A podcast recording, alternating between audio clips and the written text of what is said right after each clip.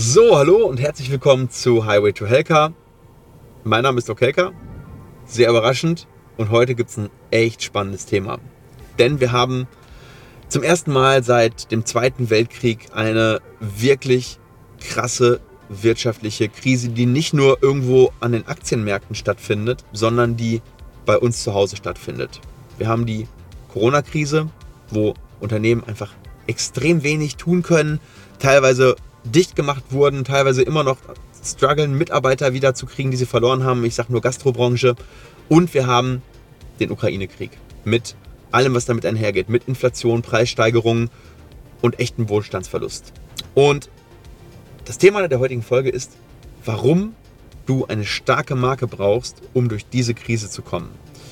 Und damit gehen wir mal ins Thema rein. Ich fahre mal los, weil ich und Alex haben natürlich auch ein Ziel, aber mir war es ganz wichtig, am Anfang einmal kurz wirklich ganz fokussiert in der Kamera euch das Ganze, ja, einmal das Thema zu präsentieren. Und natürlich, warum kann ich über das Thema reden oder warum denke ich, habe ich einen, einen guten Einblick in das Ganze? Wir sind ja mittlerweile mit der Denta One Media, das ist unsere Marketingagentur, relativ stark gewachsen. Wir sind mittlerweile zwölf Mitarbeiter, Stand November 2022. Und wir haben mittlerweile extrem viele Kunden auch. Also einmal weiß ich es natürlich aus meinem eigenen Background raus, aus unserem Marketing, was das für uns bedeutet hat. Auf der anderen Seite sehen wir natürlich auch an den Praxen am Markt, die wir mit Marketing, mit Strategie, mit Recruiting, Mitarbeiter finden, binden und halten, betreuen, welche Herausforderungen diese Praxen jetzt haben und teilweise auch schon länger in der Betreuung haben und die jetzt verstärkt auf uns zukommen. Also Kunden, die wir schon seit zwei Jahren betreuen, die jetzt wirklich sagen, oh, jetzt haben wir nochmal ganz verstärkt Probleme, ähm, vor allem im Mitarbeiterbereich, aber dazu kommen wir gleich. Also im Endeffekt kann ich ziemlich gut den Markt einschätzen, wo es hingeht. Einmal auf Patientenseite und einmal auf Mitarbeiterseite, auf Praxisseite. Ähm, warum ist diese Krise anders als die, die wir jetzt in den letzten 20, 30 Jahren hatten? Wir hatten ja damals die Immobilienkrise 2007, 2008 mit den Lehman Brothers. Wir hatten die Dotcom-Blase. Wir hatten damals, da werden sich viele von euch wahrscheinlich nicht mehr daran erinnern, ich auch nicht, aber das sind die beiden Krisen, die ich mitbekommen habe. Und dann gab es irgendwann mal die Ölkrise in den 80ern und dann davor ähm, war eben mehr oder weniger auch der Zweite Weltkrieg. Das war die größte Krise, ähm, würde ich sagen, der jüngeren Menschheitsgeschichte oder wahrscheinlich der Menschheitsgeschichte überhaupt, weil es da nicht nur um das Thema wirtschaftlichen Einbruch ging, sondern da ging es natürlich auch um äh, Menschenlebenverlust und so. Das ist eine Sache, die sehen wir immer noch in diesem Demografiebaum, äh, dass wir da eine Delle haben in diesen Geburtenjahrgängen, beziehungsweise in den Jahrgängen, wo die ganzen Gefallenen sind, gerade bei den Männern. Und äh, naja, danach waren ja die geburtenstarken Jahrgänge, die jetzt sozusagen dann die Babyboomer sind. Und das ist auch Teil dieser Krise und da werden wir gleich auch nochmal drauf eingehen, warum das so relevant ist für das, was du jetzt tun musst und was jetzt in den nächsten Jahren passieren wird. Fakt ist, wir haben einen echten Wohlstandsverlust, der jetzt nach und nach in den Portemonnaies aller Menschen ankommen wird. Das Problem?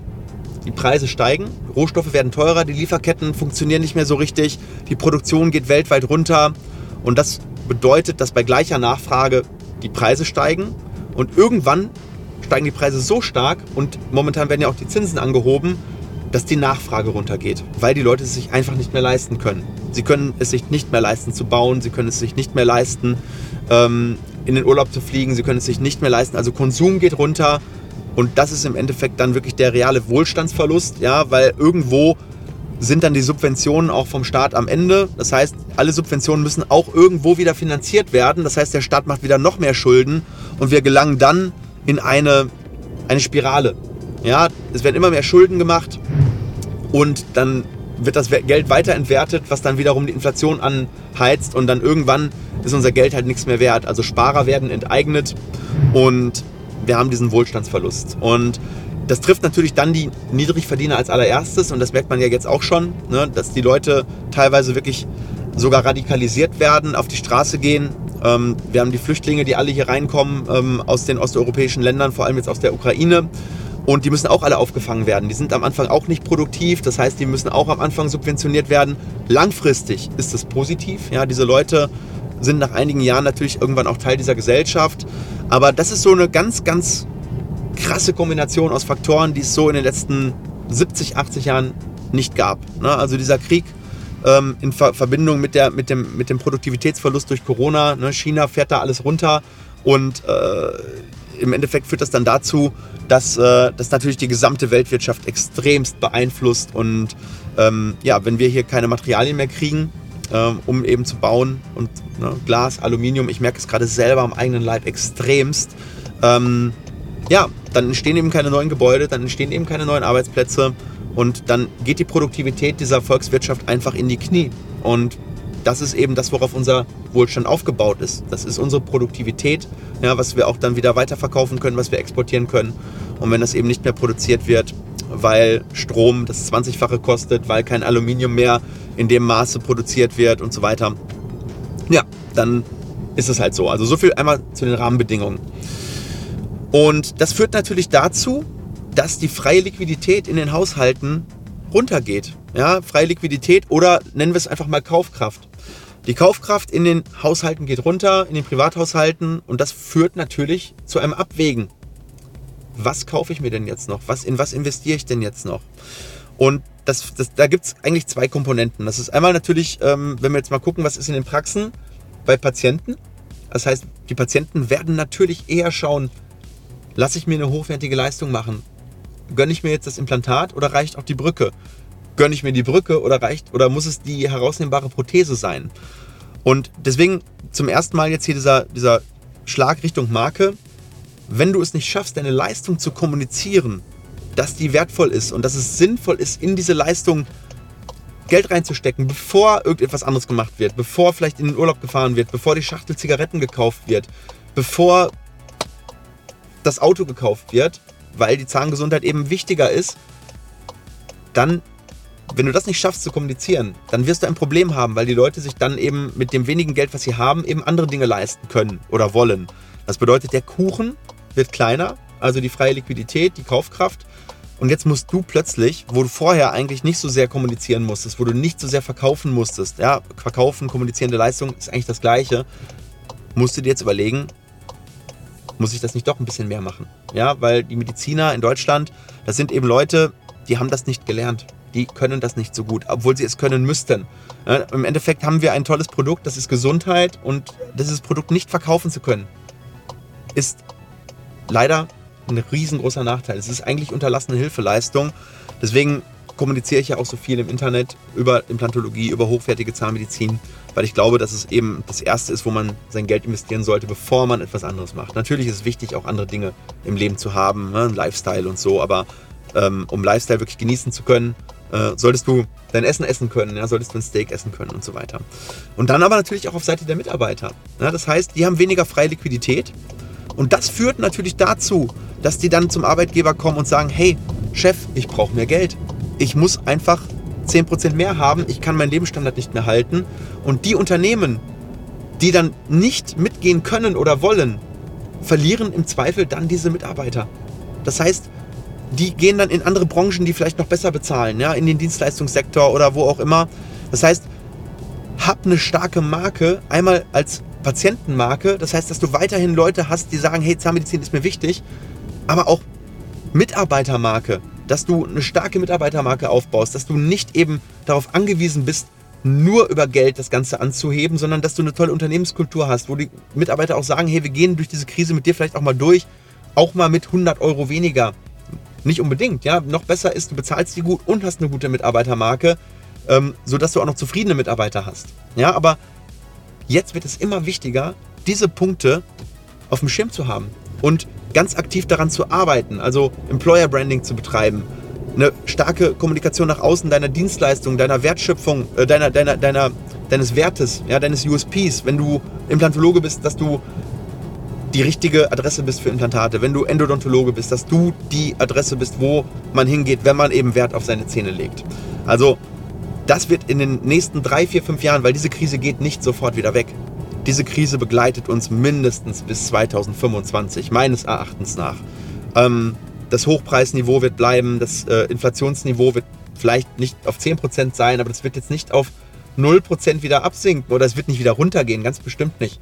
Ja, wir konsolidieren uns bei einer Inflation höchstwahrscheinlich, das sagen viele Ökonomen, zwischen 4 und 6% in den nächsten paar Jahren. Dementsprechend teuer werden die Zinsen bleiben. Dementsprechend bleiben genau diese Probleme, die ich jetzt gerade skizziert habe, erstmal bestehen. Also musst du dich an diesen Markt eben anpassen. Und deine Kommunikation ist ein Faktor dessen, über den ich heute rede. Und wir haben das auch gesehen, äh, im Endeffekt war ich vor einer Woche auf einem Benchmarking-Seminar, da haben wir uns mit Praxen verglichen und hier hat man ganz deutlich gesehen, dass viele Praxen schon sagen, hey, wir bekommen Herausforderungen im Bereich Mitarbeitergewinnung, Mitarbeiterhalten. Ja, das heißt, diese Praxen haben das eins zu eins gespiegelt und es war erschreckend, wie wenig diese Praxen in diesem Bereich machen, wie wenig sie dafür tun, dass sie gefunden werden, wie wenig sie dafür tun, ihre Mitarbeiter zu halten. Das Thema Mitarbeitergespräche führen, ähm, Zufriedenheitsumfragen, all das, dieses Employer Branding wird so wichtig, dieses ja, betriebliche Mitarbeiterverwaltung, Management, wie auch immer, eine HR-Abteilung aufzubauen, um Mitarbeiter wirklich zufriedenzustellen und auch zufrieden zu halten und am Unternehmen zu optimieren. Also das als echte Abteilung innerhalb der zahnmedizinischen Praxis auch zu etablieren. Haben wir vor zwei Jahren schon gemacht mit der Michelle, die wirklich Vollzeit sich nur um die Mitarbeiter kümmert. In Plettenberg ist es die Marina. Also ganz, ganz wichtig und hat für uns ganz viele Learnings auch zutage ge gefördert. Wo haben wir denn Defizite? Man kann natürlich die Augen zumachen und sagen, wenn ich nicht frage, kriege ich auch keine Antwort. Aber das ist nicht der Weg. Der Weg ist es, vielleicht auch mal in den Spiegel zu gucken, den Spiegel vorhalten zu lassen zu sagen, hey, was läuft denn bei uns nicht gut? Sagt uns das doch mal und die Mitarbeiter dann mitzunehmen. Ne? Also ganz, ganz, ganz wichtig. Ähm, vielleicht nochmal so ein Thema, was auch noch, noch mal auf das Thema Kaufkraft einzahlt. Ähm, was machen die Menschen in der Krise generell? Menschen in der Krise generell suchen nach Sicherheit. Das ist einmal beim Konsum, das sieht man. Ne? Also man schiebt vielleicht gewisse Anschaffungen, die eher Luxus sind, nach hinten. Das heißt, das Luxussegment oder das, sag ich mal, das, was man, was man nicht unbedingt braucht, wird erstmal aufgeschoben. Ja, vielleicht kann man das neue Auto doch nochmal ein Jahr schieben. Vielleicht kann man den Urlaub doch nochmal schieben. Also gewisse Anschaffungen, die, ne, die Waschmaschine, wenn die kaputt ist, die musst du neu kaufen. Wenn dir der Zahn abbricht, den musst du zumindest neu machen. In welcher Qualität ist eine andere Frage. Aber ähm, in Krisen wird eben im Prinzip sehr darauf geachtet, die Risikoaffinität sinkt. Ja, Aktienquote, Sparquote geht hoch, Aktienquote geht runter. Ja, die Leute suchen eher den sicheren Hafen und sagen, okay, durch die Krise erstmal vorsichtig, bevor ich jetzt hier mich sehr aus dem Fenster lehne. Und das musst du verstehen, auch als Dienstleister, ja, dass du den Patienten eben eine gewisse Sicherheit gibst, vielleicht auch eine Finanzierbarkeit herstellst für Zahnersatz über eine Ratenzahlung, sodass die wissen, okay, wenn ich das Geld jetzt investiere, habe ich eine Planbarkeit. Ja, ganz, ganz, ganz wichtig. Ähm, also kommuniziere, bau Vertrauen auf. Wer dich nicht kennt, kann gar nicht bei dir kaufen. Ja, also sorg dafür, dass du sichtbar wirst in den dementsprechenden Märkten, wo du unterwegs bist.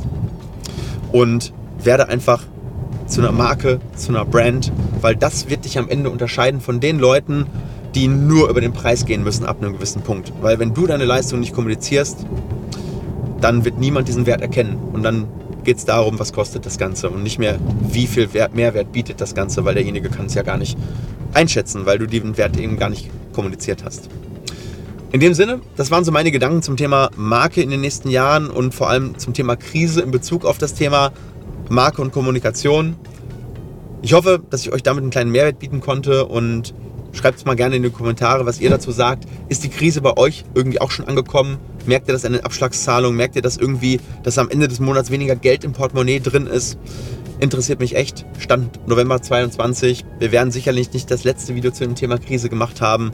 Ähm, und ich bin auch immer jemand, der sagt, es geht vorwärts. Und auch in der Krise kannst du als Gewinner rausgehen oder zumindest kannst du relativ gewinnen. Du musst halt nur wissen, wie du dich in den jeweiligen Situationen verhältst. Wenn es nach oben geht, ist für alle immer sehr, sehr einfach. Wenn es nach unten geht, da wird entschieden, wer hat die Hosen an und wer macht die richtigen Dinge, wer ist ein guter Unternehmer, wer schafft es trotzdem, Mitarbeiter zufriedenzustellen, wer schafft es trotzdem, Kunden zu halten. In dem Sinne, schreibt mal und lasst uns diskutieren. Ich wünsche euch alles Gute und wir sehen uns in der nächsten Folge Highway to Helga. Bis bald.